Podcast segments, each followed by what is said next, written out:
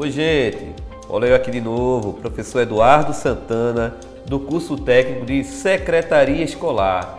E esta é a quarta competência da disciplina de História da Educação. Bem, nesta competência, a ideia é fazer com que você compreenda como se dá a consolidação da educação em Pernambuco. E aí vamos trabalhar desde a implantação da Faculdade de Direito de Pernambuco, lá no Mosteiro de São Bento, em Olinda, ainda em meados do século Também trabalhar como se deu a, a implantação do ginásio pernambucano em 1825, né? A escola mais antiga em funcionamento na América Latina hoje, né? Temos o Liceu de Artes e Ofícios, o Matias de Albuquerque, lá na Praça do Trabalho, em Casa Amarela, o Nóbrega, entre outras instituições como o Pinto Júnior, instituições de renome que foram sendo fundadas uh, no século XIX, início do século XX, que fosse, ao seu tempo foram referências na educação aqui em Pernambuco. E aí vamos ver como se dá as primeiras letras entre as comunidades inferiores, como é que vai, vai pensar nesse processo educacional voltado para essas classes mais populares, como foi a educação a partir da Primeira República, né?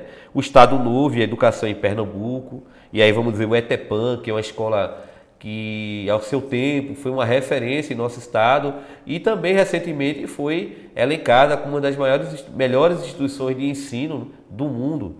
E temos a educação, vamos tratar também da educação do governo Miguel Arraes, e aí tratando da questão das, da educação voltada para as classes populares, através da, do letramento cultural e os processos que vão ter no sítio da Trindade, na fundação da Biblioteca Popular de Casa Amarela, entre outras ações que visavam é, aproximar a educação erudita, a educação formal, com o conhecimento popular. E aí vai ter uma influência muito grande né, do pensamento do Paulo Freire.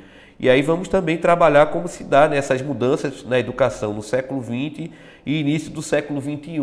Os avanços que tivemos a partir de 2002, né, com vários programas que favoreceram a inclusão dos grupos menos favorecidos nesse processo, nesses processos educacionais fazendo com que eles pudessem chegar, galgar o ensino superior e também é, os retrocessos que vamos, que vamos ter a partir de 2016 na educação de um modo geral.